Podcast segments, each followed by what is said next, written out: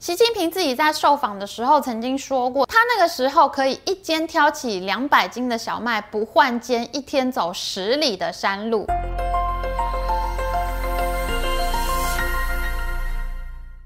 大家好，我是 Amy。今年和明年注定会是腥风血雨的两年呐。我们已经从中国股市上看到各种不同的惨案。先是蚂蚁金服的 IPO 在最后一刻被叫停，然后呢，虽然滴滴出行成功的在美国 IPO 了，可是却在中国本土被勒令下架，从应用商店上面下架。接着是外卖网站美团的创办人，他在微博上抄了一首跟秦始皇焚书坑儒相相关的诗，结果美团就被裁罚十亿美元的反垄断罚款。为什么这两年会是腥风血雨的两年呢？因为根据惯例，中国政府呢通常会在明年换届，每逢二字头的年份，二零零二、二零一二、二零二二年呢，中国呢就会更换国家领导人。譬如习近平，他是在二零一二年十月份上台的，那二零零二年的十月份呢，就是胡锦涛上台。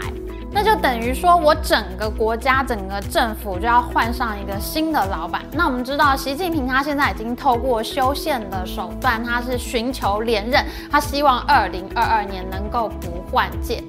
那每次一到了二字头的年份呢，就会发生非常多离奇、恐怖、叫人眼珠子都掉出来的超级大奇案。例如，在二零一二年所发生的最大的奇案，就是重庆市长薄熙来意图发动政变，当时已经跟他翻脸的重庆市警察局长王立军呢，就装病住院，扮装成小护士的样子，逃脱了薄熙来对他的监视，夜奔美国领事馆，把薄熙来想。他发动政变的证据交给了美国政府，这就导致了国下后来被抄家的惨剧。大家如果想要听这个故事的话，可以留言哦。如果留言很多的话，我们就会录一集影片哦。在这一波针对中国企业打击的事件里面呢，最大的惨案应该是在美国上市的中国教育股被集体灭门的事件。中共中央办公厅在七月二十二号的时候发布了一个减轻义务学生作业负担和校外培训负担的意见，这样的一份文件。这个文件用意就是希望学生呢不用再去校外参加培训的课程。简单的说呢，就是学生们你们不要再去补习了。哇哦，在学校里面的小朋友听到这个消息，应该会非常的高兴吧？终于可以不用再去补习了。然而，这对整个中国的补教事业来说呢，则是一个毁灭性的打击。第一个部分就是禁止学科类培训机构上市融资，也就是说，你补教业的公司呢，通通不许股票上市。已经上市的公司呢，你要不然就是退市，要不然的话，你就要放弃你补教业的这部分业务。那第二个重点呢，是规定所有补教业的组织未来都要登记成非营利组织。好，我开一个补习班，我还不能够盈利，那我现在是要做慈善机构吗？那我不是以后都不能再赚钱吗？这个消息一出，中国教育股的股价呢，集体暴跌了百分之七十一之多，而龙头股新东方学校的股价跟去年相比，更是只剩下了百分之十一，剩下了一成。其实中国补教业在学生之间呢是非常受到欢迎的。例如龙头学校新东方呢，就有超级多全国知名的名师，像是锤子手机的创办人罗永浩呢，他以前就是新东方的老师，上课谈笑风生，学生热烈追捧。好多人为了要去美国留学，特别跑到北京新东方来补习，就租房子在北京新东方的外面，每天方便上学补习。全中国。各省都有学生来北京新东方补习，因为他们相信北京的老师教的比他们省里的老师教的更好。而新东方创办人俞敏洪的故事呢，更曾经被香港导演陈可辛翻拍成电影。他自己就是一个贫户凭借教育翻身的活生生案例。俞红的名字可能没什么人听过，可是他的书呢，却是很多人都很熟悉。他的书就是有 GRE 圣经之称的红宝书。俞敏洪的身世呢是非常的坎坷，他出生于中国的贫户农民家庭，因此在他初中毕业之后，他没有念高中，而是直接回到老家。为什么呢？因为在文革期间，他们的规定就是平民的农户每一家只能有一个人念到高中毕业。而俞敏洪的姐姐已经高中毕业了。一般人可能就会在这个小农村里面度过平淡的一生。可是俞敏洪他说呢，他在小的时候曾经爬上家附近的小山丘，去眺望广阔的长江。当时他就觉得长江这么的大，可是我却被困在这个小农村里面。他就觉得他自己不应该这样。后来有一次，他坐船到了上海的对岸，从岸上看到上海的繁华，他就立志要去城市发展。终于，他在文革末期的时候把高中念完，然后就跑到城市里面要考大学。但是俞敏洪的升学之路呢，并不顺利，他连续考了两年大学，两年都落榜。到了第三年，他决定要去报名高考的补习班。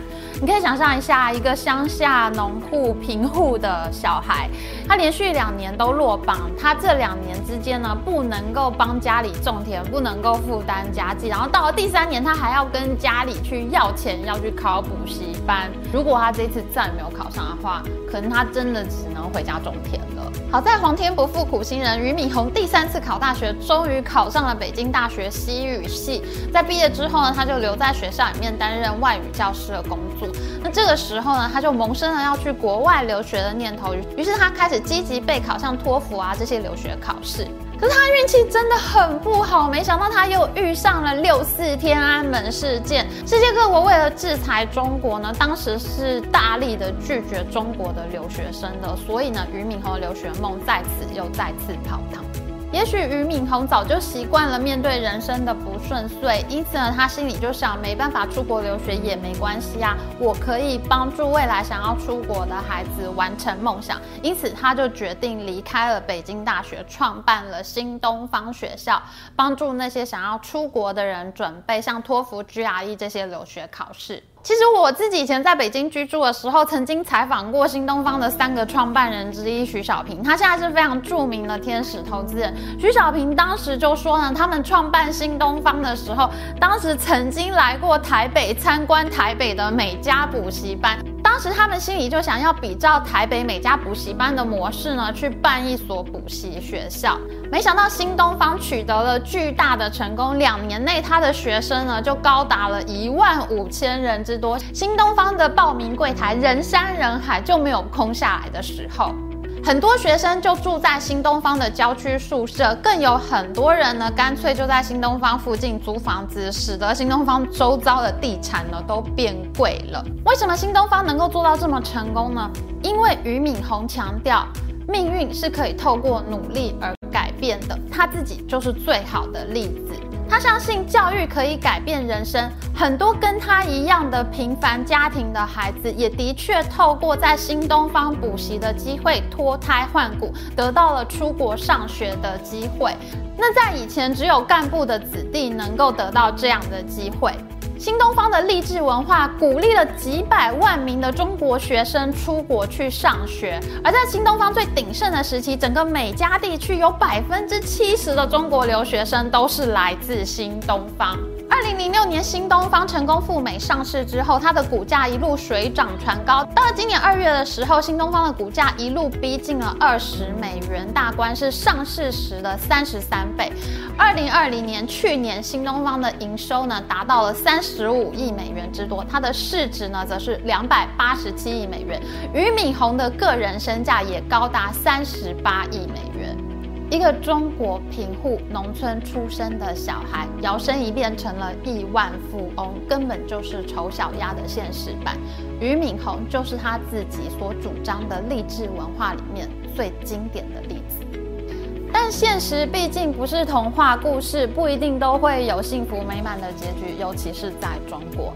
其实早在几年前的演讲中，阿里巴巴集团的创办人马云呢就曾经说过，教育会一直在，但是新东方不会。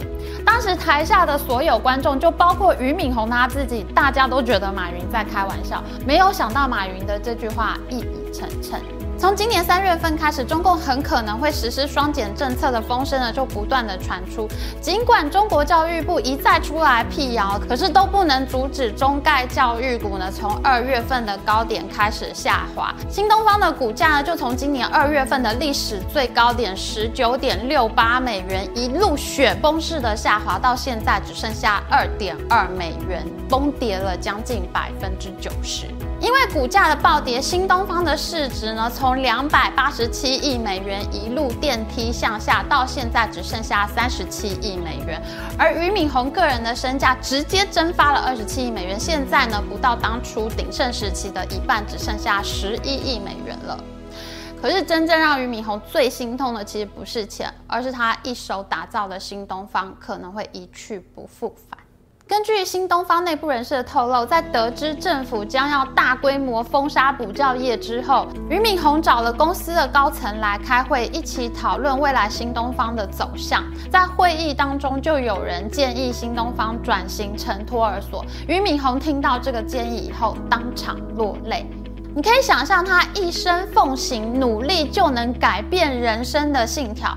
他是一个初中念完没有高中可以念的孩子，他念完了高中，好不容易想要念大学，他考了三年才考上。就在他要出国留学的时候，发生了六四天安门事件。他好不容易走出了他的人生，可是现在政府的一道命令就摧毁了他的所有。这次被摧毁的不只是补教界而已，更是一种精神。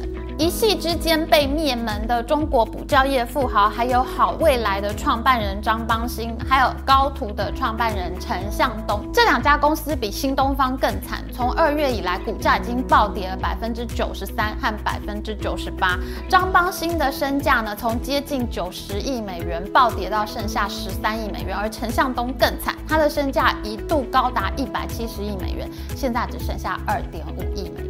在中国政府换届的年份里面，对企业家的整肃是十分常见的。例如，在二零一二年薄熙来倒台的时候，他的金主大连实德集团的董事长徐明呢，就遭到了抄家灭门的命运。他好好一个壮汉进去被判刑四年，可是坐牢三年就死在监狱里面。像蚂蚁金服的 IPO 案呢，比较像是对政敌的整肃类型。针对中国教育股的整肃呢，很多人就认为这是因为美中贸易战的关系，在美国上市的中国教育股成为了发泄对象，想要让美国投资人死伤惨重。这些观点不无道理，但是中共领导人习近平他自己呢，可能并不是那么相信教育。习近平在他十三岁的时候呢，中国爆发了文化大革命。他在初中都还没有念完的年纪，全家就被红卫兵砸烂。他的爸爸被抓起来公然殴打，而在他少年岁月里面，他就必须要被迫游街示众。习近平后来没有办法继续上学，初中都没有念完，就被迫要下乡向劳动人民学习，改造他自己。对他来说，教育根本就不是多重要的东西，上山下乡才是知识分子应得的命运。习近平自己在受访的时候曾经说过，自己非常怀念下乡时候的农村生活。他那个时候可以一肩挑起两百斤的小麦，不换肩，一天走十里的山路。那个时候扛二百斤麦子，十里山路我不换肩的。两百斤小麦呢，大概是一百公斤的意思，而十里山路呢，就是大概有五公里，就是从台北车站走到板桥车站的距离，而且你要知道是山路哦。台湾有好几个健身 YouTuber 呢，都曾经做过实测，发现呢他们都做不到，他们都觉得习大大很可能是在吹牛，连壮如牛的健身 YouTuber 都做不到。有兴趣的话，大家可以去看看 YouTube 的影片。如果习大大真的能够做到，可能连馆长都要拜他为师了。习近平对于高等教育的必要性呢，一直保持着怀疑，因为他认为中国的教育呢有严重资源分配不均的问题。农村的小孩教育水准普遍低落，可是，在城市里面的孩子呢，却能够享有学校之外的大量教育资源。打击补教业，正好可以缓解教育资源不均的问题。习近平真的是毛泽东的信徒，他小的时候失学受苦，游街示众，然而他似乎认为这是一条正确的道路。这跟改革开放政策之后，千千万万透过教育、透过学习、透过努力改变了自己命运的人们，他们有着完全不同的信仰。也有很多人认为，中国经历了四十年改革开放之后，民众的知识水准呢，普遍的都提升了。虽然言论控制在表面呢，好像还十分的严厉，十分的稳固，可是其实很多人都可以透过网络啊，还有校外的学习呢，得知国外的思想理论。一旦人们有了独立思考的能力，那就会危及共产党的统治正当性。更何况是，如果你学会了英文，能够看懂英文新闻，你就会发现世界上其他的人，他们的想法跟在中国墙内的人的想法是有非常大的不同。那么统治危机就会出现。打击教育股的行为，在表面上是要让孩子们不用再去补习，然而或许在内心深处，习近平根本就不相信教育。好的，今天影片就到这边。喜欢我的影片，请记得帮我按赞哦，还有记得按订阅频道加开启小铃铛。我们下次再见哦，拜拜。